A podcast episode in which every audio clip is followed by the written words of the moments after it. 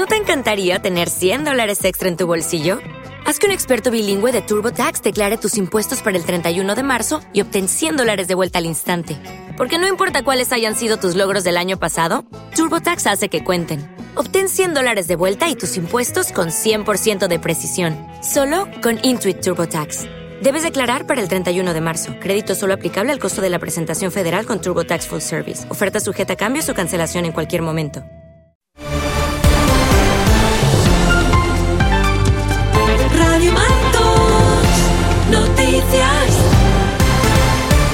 Muy buenas tardes, señoras y señores. Sean bienvenidos a este tiempo de información en la sintonía de la Radio Pública Marteña en el Día Mundial de la Radio, martes 13 de febrero de 2024, que nos ha deparado los siguientes contenidos. Titulares. Hoy se firma un convenio de colaboración entre el Ayuntamiento Marteño y la Fundación del Instituto Cameral para la Creación y Desarrollo de la Empresa, el INCIDE, para la puesta en marcha de un programa de formación y acompañamiento dentro del proyecto Emprende y avanza. También les contaremos que hoy se celebra el pleno extraordinario para someter a la consideración del plenario la derogación de la ordenanza fiscal que regula la tasa por prestación del servicio de agua y alcantarillado y a su vez llevará a propuesta la aprobación de lo que sería la ordenanza reguladora patrimonial de este servicio. Les contaremos también que hoy se celebra el Día Mundial de la Radio, al que se ha sumado esta casa con un programa especial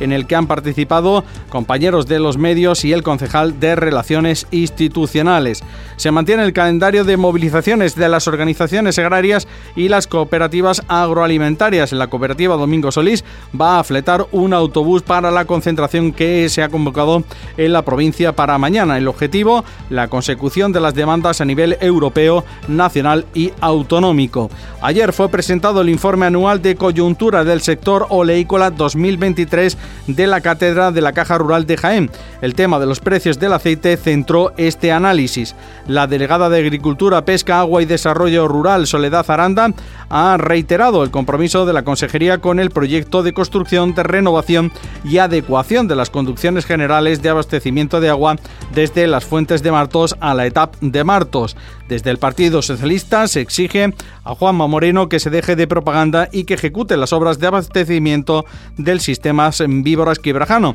entre otras actuaciones que no se han ejecutado en nuestra ciudad. El subdelegado del Gobierno en España, de España en Jaén, Manuel Fernández, ha hecho balance de las inversiones del Gobierno central en la provincia. Y la Diputación ha dado a conocer la programación de actividades y líneas de acción que se van a impulsar en los próximos meses en el marco del programa Jaén Nicolás, con más de 30 actividades a lo largo de 2024 a través de la que se espera llegar a más de 2.000 jóvenes de toda la provincia y en el programa que ya participó el año pasado la ciudad marteña. En el ámbito del deporte, periodistas y políticos se enfrentarán en una buena causa en un partido benéfico para recoger productos no perecederos destinados al Banco de Alimentos. Son los temas que a continuación les contamos en este tiempo de información.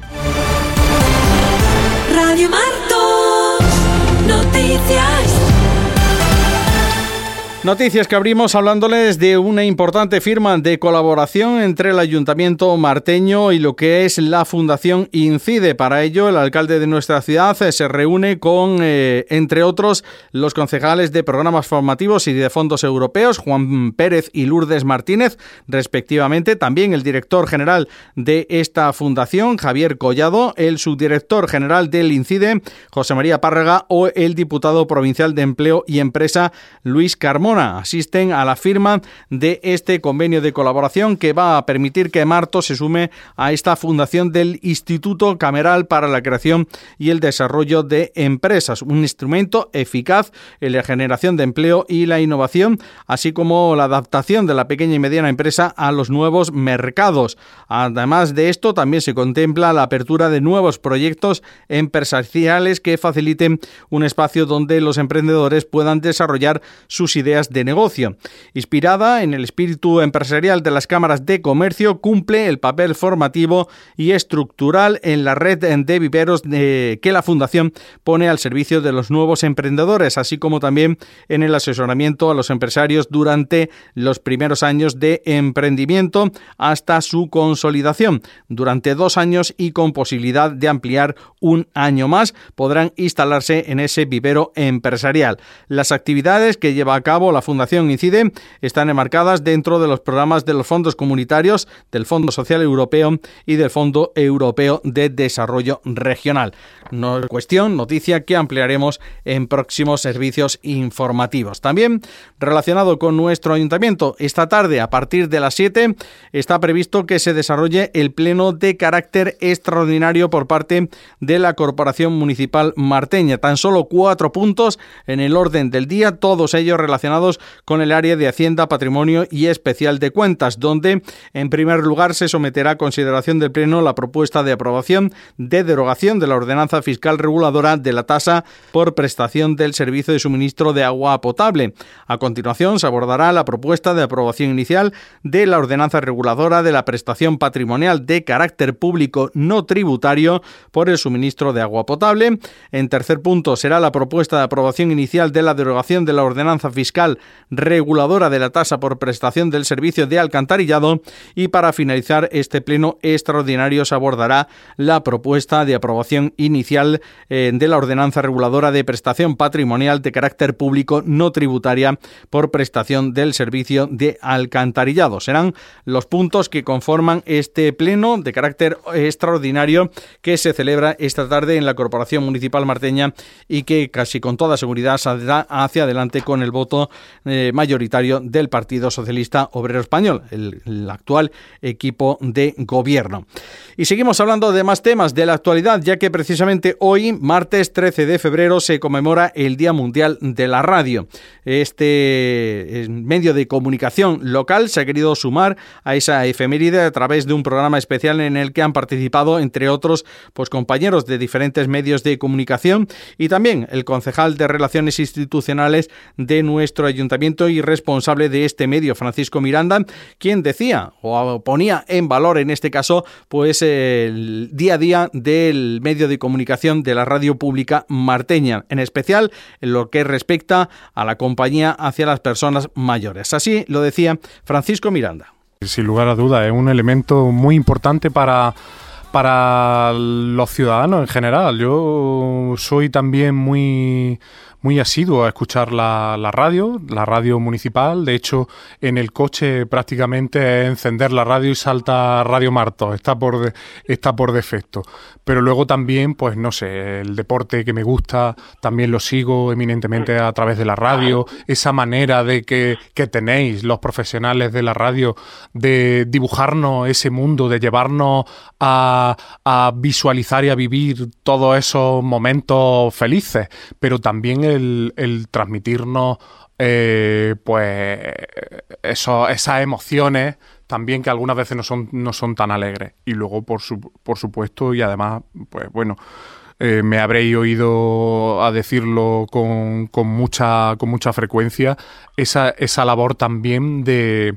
de cercanía, de, de transmisor, de, de, esa, de esa cotidianidad que va sucediendo en el municipio y que por tanto cualquier persona puede estar informada, puede estar eh, eh, conociendo de primera mano lo que está sucediendo en nuestro municipio, lo que está sucediendo en la sociedad. Eh, es un elemento también muy importante en cuanto a la compañía, a las personas mayores. Seguimos hablando de otra de las cuestiones que van a centrar la actualidad y pasa por ese calendario de movilizaciones que tanto organizaciones agrarias como las cooperativas agroalimentarias de Jaén han fijado para mañana miércoles. Concretamente está previsto que se lleve el corte al tráfico a la altura concretamente del polígono industrial de Guadiel en el término municipal de Guarromán entre los puntos kilométricos 288 y 286. Se cuenta ya con la autorización por parte de la subdelegación del Gobierno para que los agricultores que se darán cita a través de las siglas de Asaja, COAC, UPA y cooperativas agroalimentarias jienenses pues puedan llevar a cabo esa acción reivindicativa, donde demandan precisamente el cumplimiento de 12 puntos esenciales en sus reivindicaciones y que pasan por la política hidráulica que garantice el agua a las explotaciones, la simplificación real de la política agraria común, más controles europeos para que no entre ningún producto fuera de la Unión Europea,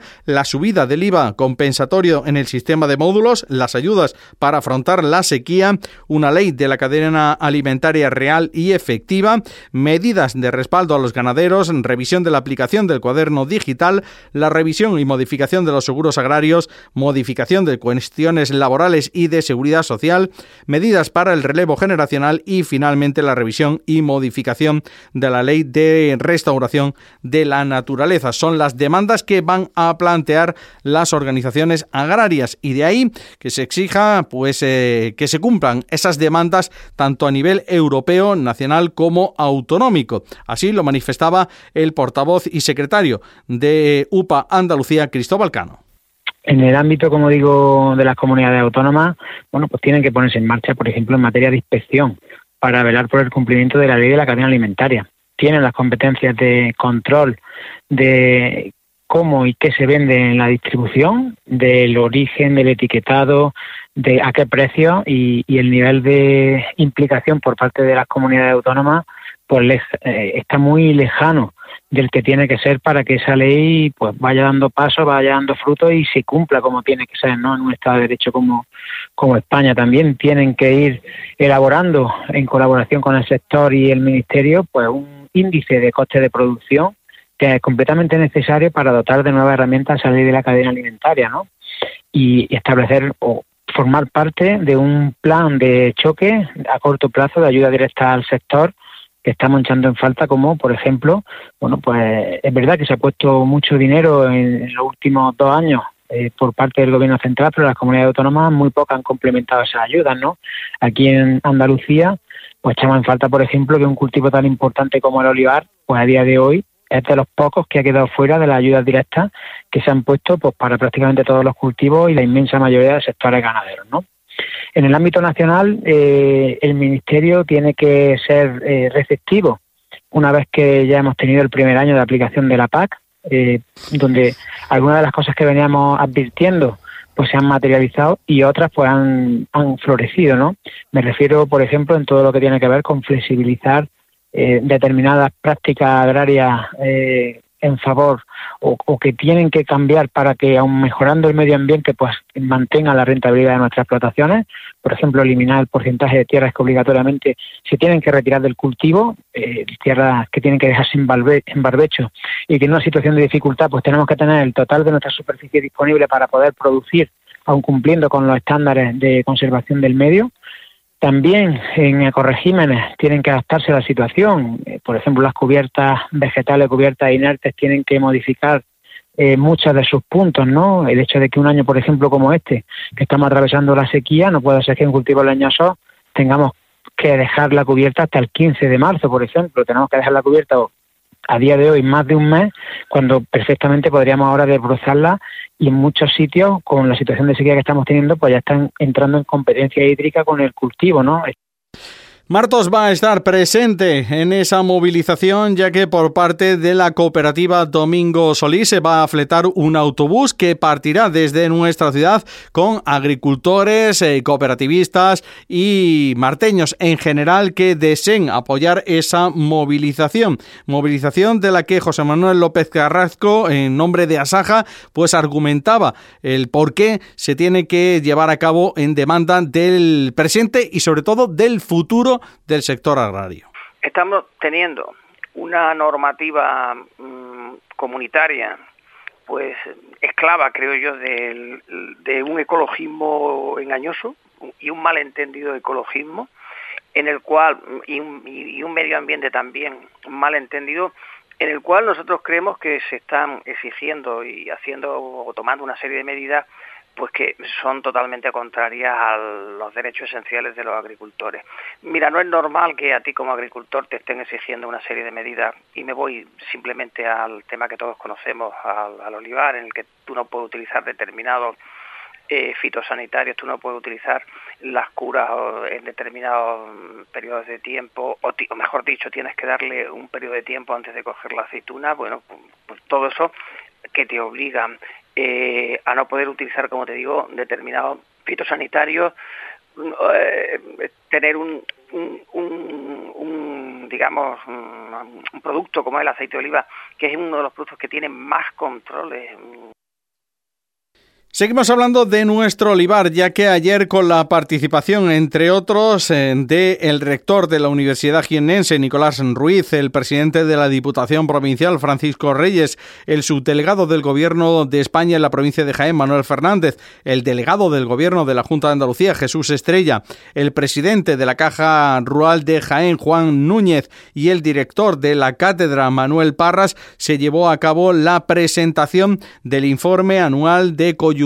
del sector oleícola 2023 de la Cátedra de la Caja Rural de Jaén. Un informe en el que se ha puesto de manifiesto pues todas aquellas demandas que plantea el sector agrícola en la provincia jienense, especialmente en lo relacionado pues con esta escasa campaña de recolección de aceituna que hemos tenido y que bueno pues ha dado como consecuencia el que se elevasen los precios del aceite de oliva. Destacar tal y como decía en este caso Manuel Parras, que el consumidor mantiene la fidelidad en el aceite de oliva. Escuchamos al eh, responsable, en este caso, de esta cátedra, Manuel Parras. Bueno, el informe lo que se recoge es, eh, tiene unas partes que se vienen repitiendo desde el primer informe, porque lo que se trata es de ver qué evolución está teniendo determinadas variables de oferta, de demanda,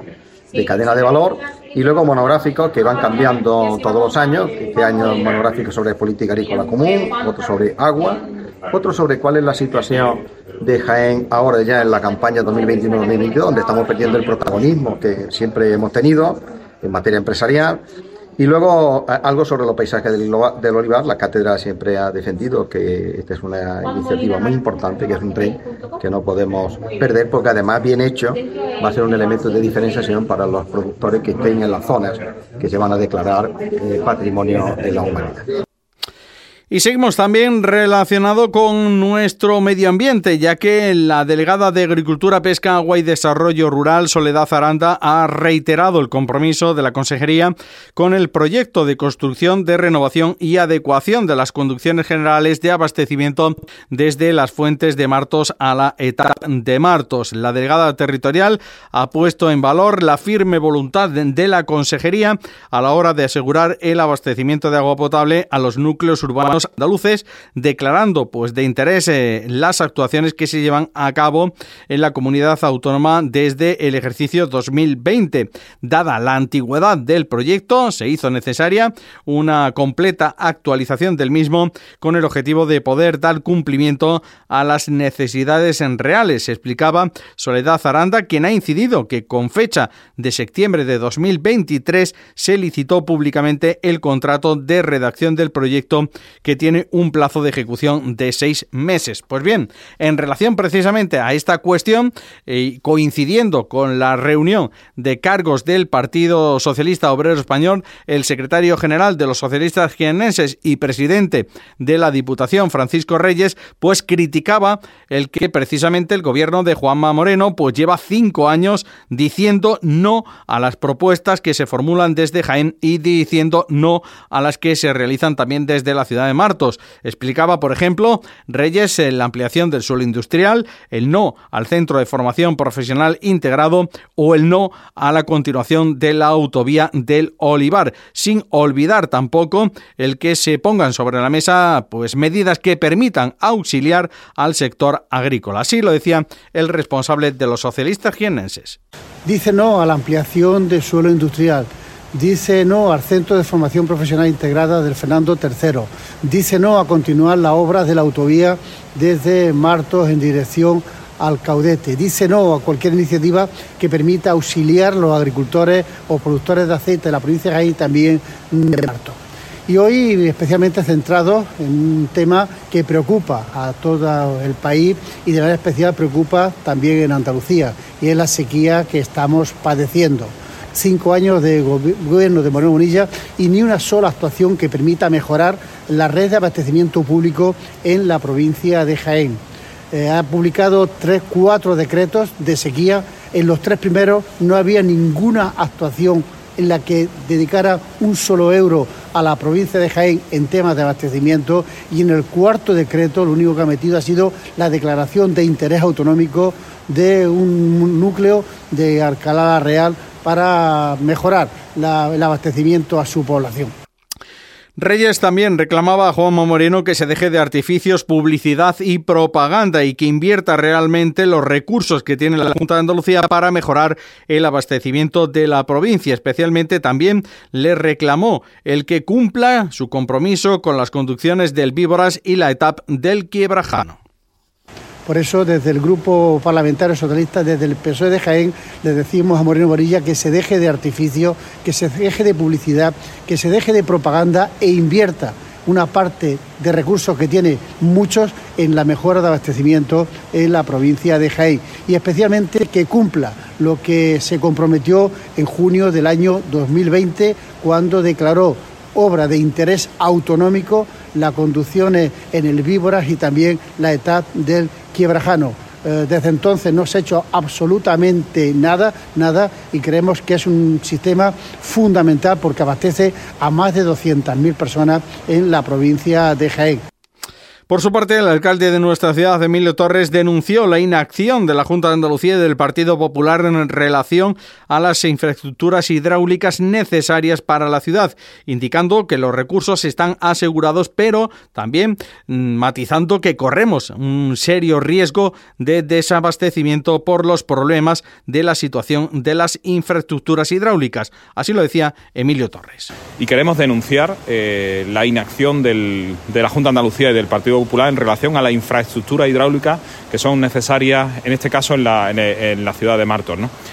Si bien tenemos el, recurso asegurado, eh, corremos un serio riesgo de desabastecimiento por los problemas que, que, está originando la situación de las infraestructuras que conducen el agua a través del sistema Víboras Quiebrajano una infraestructura que en el año 2020 el gobierno de la Junta de Andalucía y del Partido Popular declaró de interés social, pero que hasta ahora eh, vemos como año tras año eh, siguen absolutamente paradas. ¿no? En cuanto a otros temas, también el subdelegado del Gobierno en nuestra provincia, Manuel Fernández, ha hecho balance de las inversiones que ha realizado el Gobierno central en la provincia jiennense y las medidas que han permitido la recuperación de la provincia. Entre ellas ha puesto en valor pues eh, la revalorización de las pensiones y su blindaje por ley del que se benefician 147.321 pensionistas en la provincia. También ha hecho hincapié en la reforma laboral, donde Jaén ha pues recibido con más empleo y mejor calidad esos puestos de trabajo que han eh, posibilitado 133.400 contratos indefinidos. Ha destacado también el plan de recuperación, que hasta la fecha se ha consignado en la provincia pues más de 186 millones de euros y finalmente pues ha referido al CTDS, una inversión inicial de 222 millones de euros y la creación de 2.600 600 empleos. Son algunos de los datos que ponía en valor Manuel Fernández. En el futuro que tenemos por delante. Finaliza pues un año con un escenario de generación de firmes expectativas para Jaén, un año de proyectos que empiezan a hacerse realidad, también un año de respuestas para la gente en unas circunstancias globales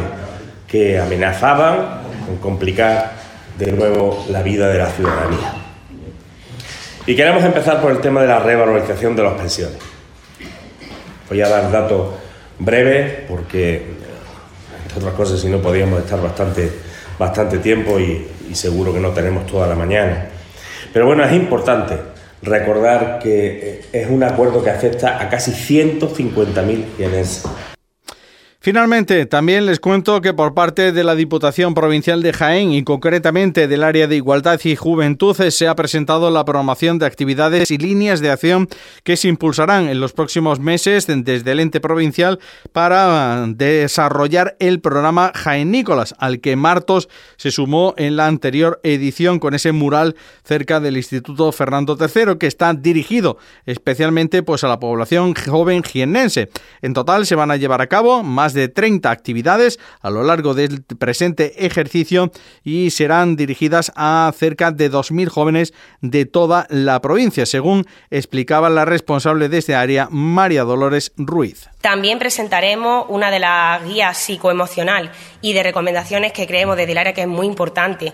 tanto para todos los jóvenes como para los profesionales que tenemos dentro de nuestra provincia, y también un libro cuaderno con un CD donde se recogerán todos los artistas, vídeos, fotos de los grafitis realizados hasta el 2024, como bien he dicho antes, en total unos 40 municipios.